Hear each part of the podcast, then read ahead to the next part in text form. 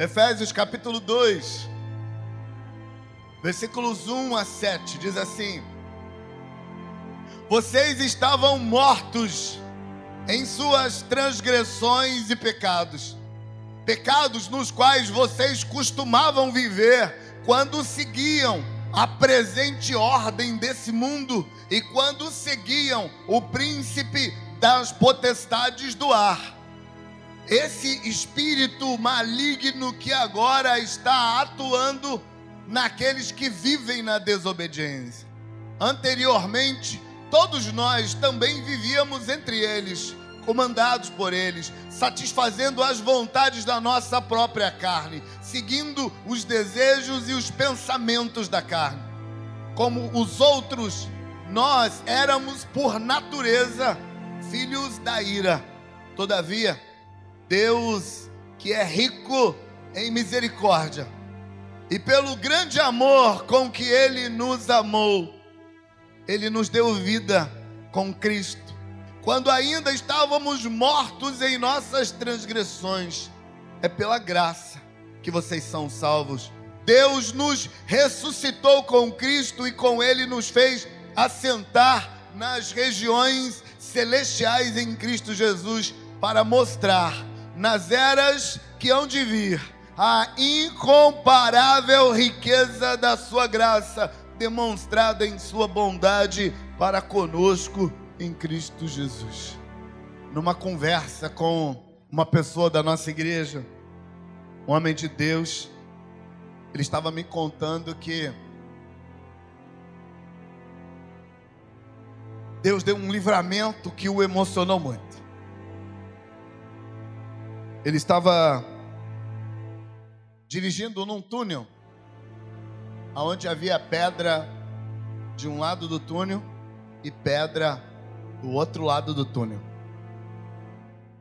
E ele estava mais ou menos no meio do túnel, quando, entrando no túnel, fazendo uma curva, um outro motorista perdeu o controle do carro e, por causa da curva, na direção contrária a ele, e ele percebeu claramente que haveria um acidente, porque o indivíduo descontrolado com o carro, desgovernado e andando em zigue-zague, estava indo direto na direção dele para bater e ele não podia fazer nada. Então ele simplesmente freou num dos cantos da estrada não tinha muito para onde ir mesmo, porque era pedra dos dois lados, e ele encostou e só esperou a batida. Ele disse que percebeu claramente o anjo de Deus presente naquela hora, e então, percebendo a presença do anjo, ele segurou o volante e esperou para ver o que aconteceria.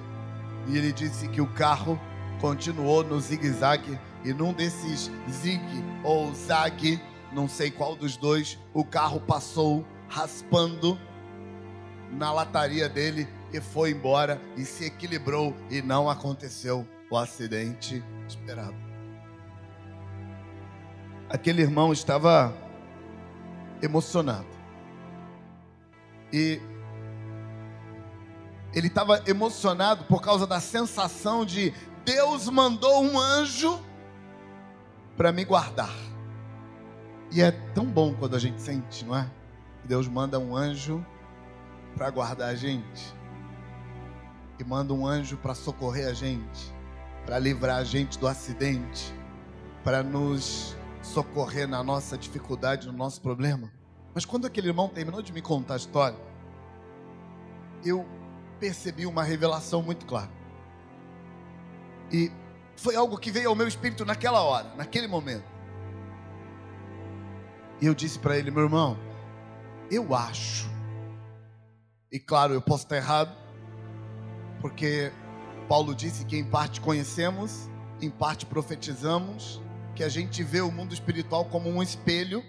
Então, na verdade, na verdade, a gente nunca tem tanta certeza absoluta das nossas revelações, porque elas são todas em parte. Então eu disse, claro, eu posso estar errado, mas a minha impressão é que o anjo não estava lá para salvar você. A minha impressão é que você e o anjo estavam lá para salvar aquelas cinco pessoas que estavam no outro carro desgovernado. Deus colocou você naquele lugar, naquela hora, para que aquele carro fosse ameaça para você. E por sua causa, para salvar você, Deus salvasse a vida daqueles cinco que estavam lá dentro. Então, falei para ele do material que nós temos que fala do remanescente, o remanescente de Deus, aqueles que são escolhidos por Deus para fazer intervenção na história, nas escolhas dos homens. Quando os homens fazem escolhas erradas, Deus usa gente que fez escolhas certas para fazer intervenção nessas escolhas erradas. Então eu disse para ele: Eu acho que você e o anjo que te salvou estavam lá para salvar aquelas cinco pessoas que estavam no carro. Deus queria dar mais uma chance para eles. E Deus te colocou em linha de colisão com aquele acidente armado pelas trevas para destruir uma família inteira. E quando Satanás fez o plano de destruir uma família inteira, Deus colocou você em linha de colisão com eles. E por causa disso, Deus usou você para salvar a vida deles. Sabe, por que eu estou te contando isso? Eu estou te contando isso porque a maioria de nós estamos presos num jeito de pensar imediatista, capitalista selvagem, e a única coisa que o nosso cérebro consegue computar é uma razão para existir que nos dê um pouco mais de conforto, um pouco mais de prazer, um pouco mais de segurança, porque na nossa cabeça a vida parece se restringir a essa vida. Para a maioria de nós, não faz o menor sentido a fala que o apóstolo Paulo diz aos Coríntios no capítulo 15, quando Paulo diz: se a nossa esperança se restringe a essa vida, nós somos os mais miseráveis entre os homens.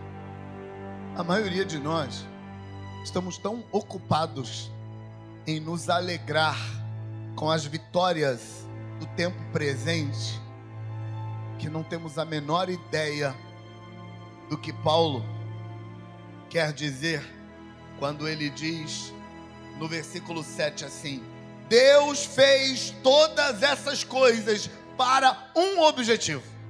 Deus fez tudo isso para mostrar nas eras que hão de vir a incomparável riqueza da sua graça, demonstrada em sua bondade para conosco em Cristo Jesus. Escuta isso.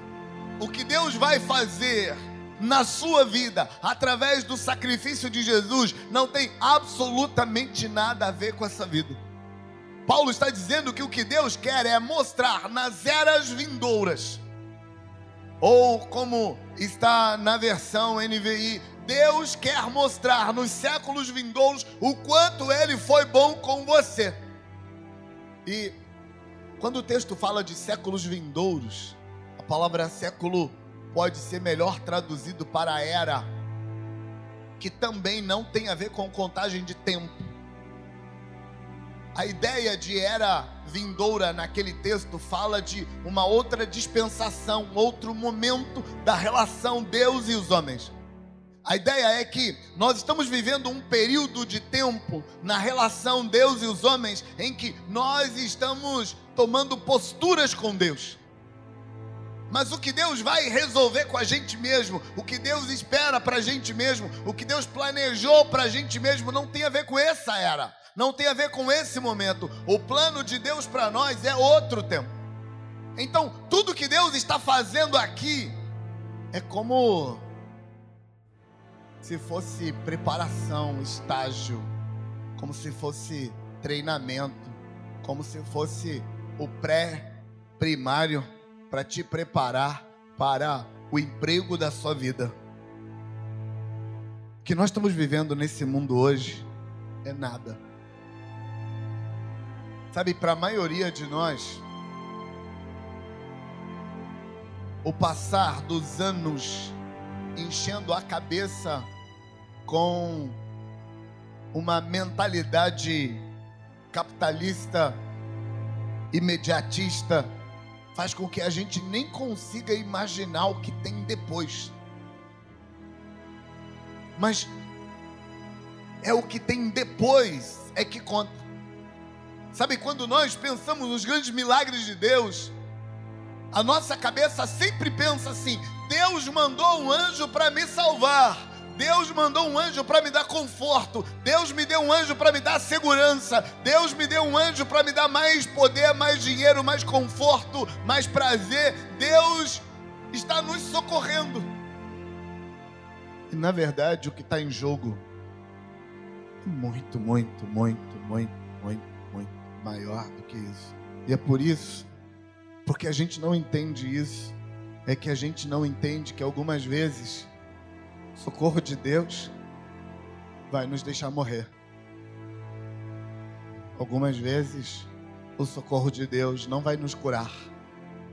Algumas vezes, o socorro de Deus não vai nos, entre aspas, salvar do perigo, porque o que Deus está planejando com a gente está muito, muito, muito, muito, muito além.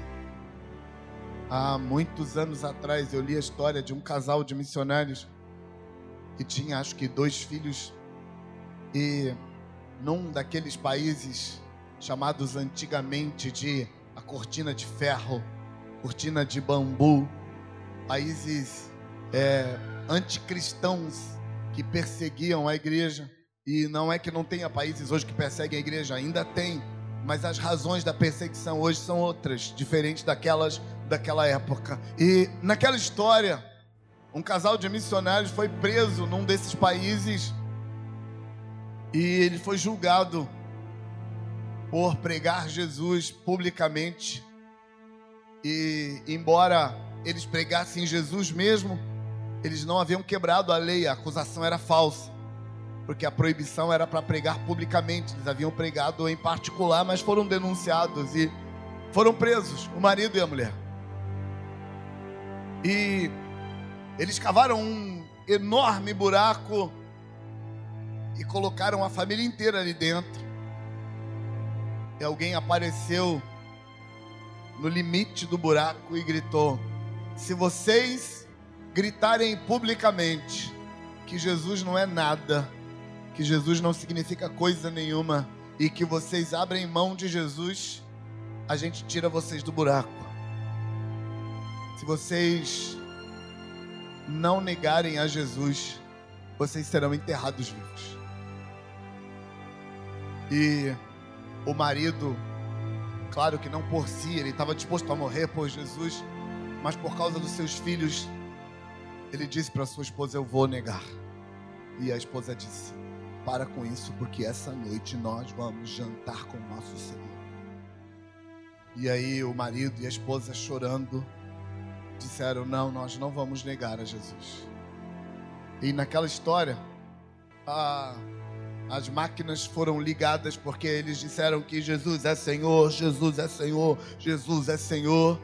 E muitas pessoas ao redor começaram a chorar com os missionários porque, mesmo eles não sendo crentes, a atitude dos missionários os sensibilizou e muita gente começou a chorar e as máquinas foram ligadas e os monturos foram empurrados, e o marido, a mulher e as crianças foram enterradas vivas. Aquela história dá conta de que próximos meses houve uma onda de conversões naquela cidade e nas cidades vizinhas. Aqueles missionários que morreram estavam dizendo uma coisa para o povo que viam a história. Eles estavam dizendo que a gente acredita é tão real para nós, é tão forte para nós, é tão verdadeiro para nós, que se a gente tem que morrer por isso, vale a pena. E sabe, aquele povo Eles estavam precisando de alguma coisa pela qual vale a pena morrer. E a onda de conversão foi grande e as coisas mudaram por ali por causa da morte de toda aquela família. Eu estou te contando isso para te ajudar a entender que o nosso imediatismo não entende e não aceita isso. Mas Paulo está dizendo que tudo que Deus fez, e eu vou te falar um pouco sobre o que foi que ele fez nesse texto, mas ele está dizendo que tudo que Deus fez, ele fez para mostrar nas eras que hão de vir, não nessa era, não nesse tempo, não agora.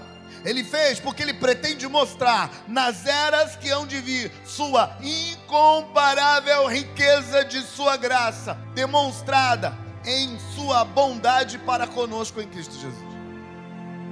O apóstolo Paulo, escrevendo para os Romanos, fala uma coisa muito parecida com essa, Romanos capítulo 8.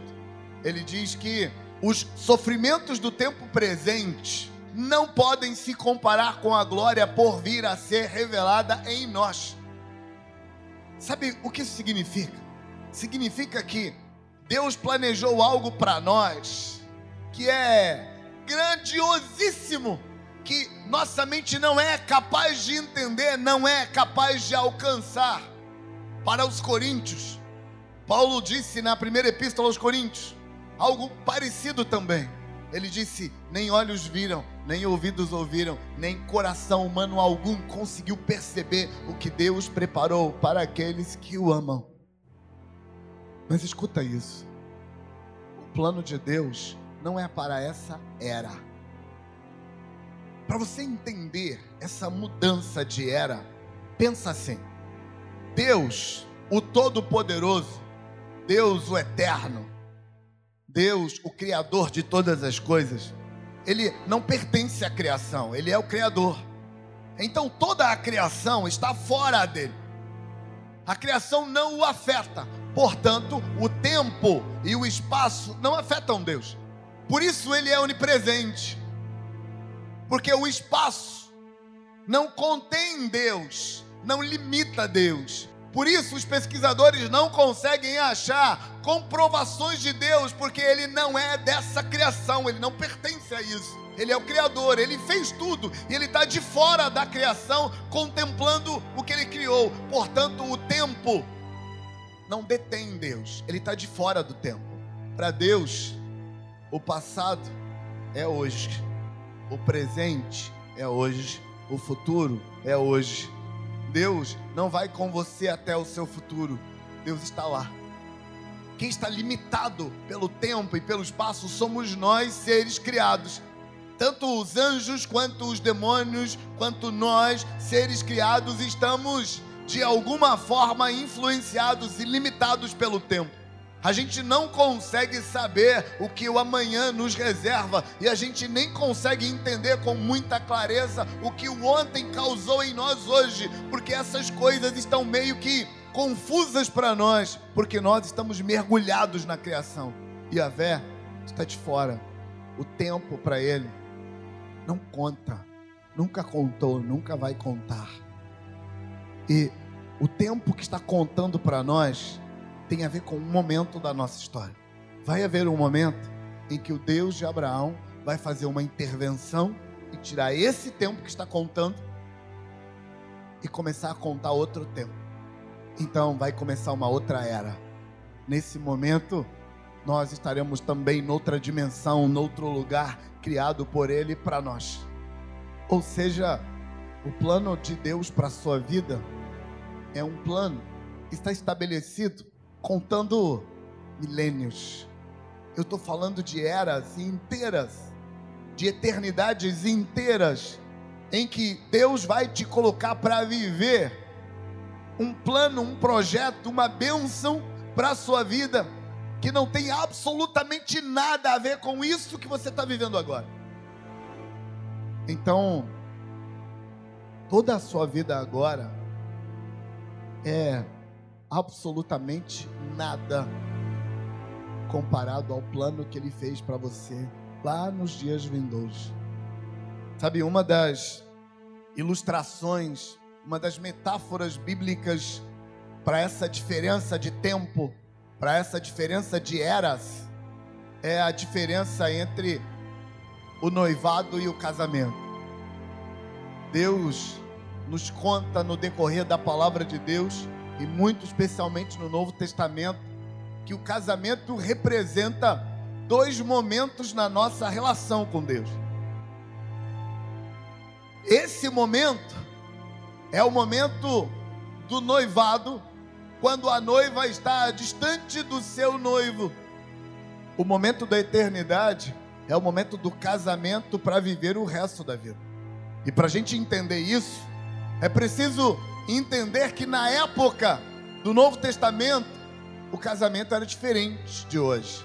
Na época do Novo Testamento, os noivos não namoravam, não beijavam na boca, não davam abraços apertados, como acontece no nosso tempo. O que eles chamavam de noivado naquela época se parecia muito mais com o que nós chamamos de corte hoje. Quem escolhia o noivo para a sua noiva era o pai. E um noivo, claro, pode, poderia fazer a proposta, mas é o pai e a mãe do noivo e da noiva que decidem se os dois vão se casar ou não. Eu tive uma conversa sobre cultura com um guia é, na Jordânia e a cultura antiga ainda persiste, especialmente entre os beduínos, o povo que mora no deserto, aquela cultura persiste. E eu perguntei para um guia, como é que esse povo dessa cultura mais do interior da Jordânia faz quando um rapaz gosta de uma moça? Ele disse: Isso é muito raro de acontecer. Porque no geral os pais já escolhem os noivos. Mas ele disse: às vezes acontece de um rapaz se encantar por uma moça na rua. Mas ele não fala com ela. Ele não dá o número do telefone para ela. Ele não liga para ela. Ele não manda mensagem para ela. Ele segue a moça e descobre onde a moça mora. E ele chega na casa da moça que ele seguiu e não procura pela moça. Ele pede para falar com o pai dela. E aí ele conversa com o pai da moça e fala do quanto ele ficou encantado pela menina. E então o pai da moça o convida para uma refeição onde a moça estará presente. E então ele poderá examinar a moça mais de perto. Mas é o pai da moça e o pai do rapaz que vão negociar num futuro próximo o que vai acontecer. Naquele momento da história, uma vez resolvido que esse rapaz e essa moça vão se casar, o rapaz vai embora para a casa do pai dele. Lá ele vai construir morada, ele vai construir lavoura, ele vai construir uma fonte de renda, ele vai se preparar para o casamento longe da moça e a moça longe do rapaz. Durante todo esse tempo, a moça se prepara fisicamente para estar pronta, bonita, para estar capaz culturalmente de interpretar a cultura do rapaz. E quando os dois estão prontos num dado momento, se marca o dia do casamento. E então, no dia do casamento, muda a era. Porque no dia do casamento, essa moça que não tem o sangue do rapaz, e vamos imaginar que esse rapaz seja de família nobre, talvez de família real. Essa moça que não tem o sangue nobre, que não tem o sangue daquela família, no dia do casamento, essa moça, ela se torna parte daquela família e não mais parte da família de onde ela veio. Agora, ela pertence àquele rapaz, como se o sangue dela tivesse mudado. A aliança estabelecida entre os dois faz essa moça mudar completamente. Toda a vida que ela viveu até aquele momento acaba, e ela agora vai viver nos palácios, ah, nas mansões, nos melhores lugares e mais. Todas as pessoas que conhecem aquela família nobre do noivo agora vão considerar essa moça como parte da família, como parte daquele povo. Sabe quando o Novo Testamento diz que nós somos a noiva do Cordeiro. Isso significa alguma coisa sobre a era que há de vir. Isso significa alguma coisa sobre a mudança de era. Significa que nós, nessa era, não temos a menor ideia das grandezas das gloriosas riquezas, das maravilhosas é, ou dos maravilhosos planos que Deus fez para a gente quando passar de noiva para esposa. Sabe o que mais me impressiona quando eu penso na próxima era? É que eu penso que o fato de que agora a gente saiu da noiva para virar esposa, Deus vai implantar na gente, em definitivo, a natureza dele. E nós vamos ser da mesma espécie que Yahvé. E a gente vai viver com ele. Apocalipse 22 tem uma fala de Deus. Eis agora o tabernáculo entre Deus e os homens, porque Deus vai morar com eles. Sabe, nós vamos morar com Deus como eu e Aberê moramos junto na mesma casa. Nós vamos morar com Deus como a gente se reúne no domingo à noite e vemos um ao outro e tocamos um no outro tem um plano de alguma coisa para essa nova era, para esse novo momento, que está muito, muito, muito, muito além da nossa capacidade de entender. Sabe, a única coisa que nós conseguimos dizer quando pensamos na era vindoura é que a gente vai cantar no coral. E deixa eu te contar, você não vai ficar a eternidade inteira cantando no coral. Tem uma vida para viver do lado de lá. Quando o Novo Testamento fala dessa era vindoura, fala de casas para morar, fala de ruas para andar, fala de refeições para fazer, fala de relacionamentos para ter. Vai ser uma vida, mas vai ser uma vida muito, muito, muito, muito melhor. E a promessa é que Ele enxugará dos olhos toda a lágrima. Sabe, as pessoas contam piadas sobre o céu, e nas piadas sobre o céu, o céu é sempre um lugar monótono, chato, porque a nossa mente imediatista não consegue perceber que o que Deus planejou para depois disso é muito mais. Paulo, o apóstolo, diz assim: tudo que Deus está fazendo por você não tem o objetivo imediato de fazer sua vida ser boa agora. Embora com Deus a vida é sempre melhor do que sem Ele. Eu gosto de uma fala que eu ouvi a vovó dizendo. A vovó dizia sempre isso. É, meu filho, se com Deus tá ruim, sem Deus tá pior. A vovó não tinha a menor ideia do quanto ela estava certa. Então, com Deus é melhor, sempre é melhor. Sem Deus é muito, muito, muito pior. Se você não acreditar em mim, experimente. Se afaste. E você vai ver do que, que eu estou falando. Se afastar de Deus é ruim. Se afastar de Deus dá problema. Se afastar de Deus custa caro. Não faça isso. Viver com Deus é sempre melhor. Sempre melhor. Mas não é esse o objetivo. Viver com Deus nessa era, viver com Deus nessa dispensação, não tem o objetivo de ser melhor. Viver com Deus nessa era, nessa dispensação, tem o objetivo de preparar você, porque Deus quer mostrar na era vindoura Deus quer mostrar na próxima dispensação, Deus quer mostrar na próxima dimensão, no próximo tempo, no próximo momento da história humana. Deus quer mostrar em você o quanto Ele é infinitamente bom infinitamente capaz de dar a gente, como eu e você, uma oportunidade gloriosa de fazer parte da família dele, de fazer parte da raça dele, de fazer parte do povo dele, de ser um com ele, de viver com ele, de desfrutar dele. Literalmente. Não não é linguagem figurada isso. É literal. Deus vai viver com a gente, vai morar com a gente. A promessa é ele vai mostrar nos tempos vindouros a sua incomparável riqueza de sua graça, demonstrada em bondade para conosco em Cristo Jesus. Paulo está dizendo que gente como nós, que nasceu em pecado, viveu em pecado, vive sendo tentado, vive caindo e levantando, gente que desfrutou do pior que as trevas podem dar. Jesus tá, Paulo está dizendo, aliás, que Jesus veio e morreu na cruz e mostrou a sua graça e se revelou a nós, morrendo naquela cruz, que Jesus ressuscitou dentre os mortos, que Ele colocou cura divina à nossa disposição, colocou anjos para guerrear conosco e nos salvar nas nossas batalhas, colocou gente, ministérios, apóstolos, profetas, evangelistas, pastores, mestres, colocou igreja, colocou conselheiros, colocou estruturas para nos socorrer, para nos treinar, para nos preparar, mas não é não é com o objetivo de viver essa vida.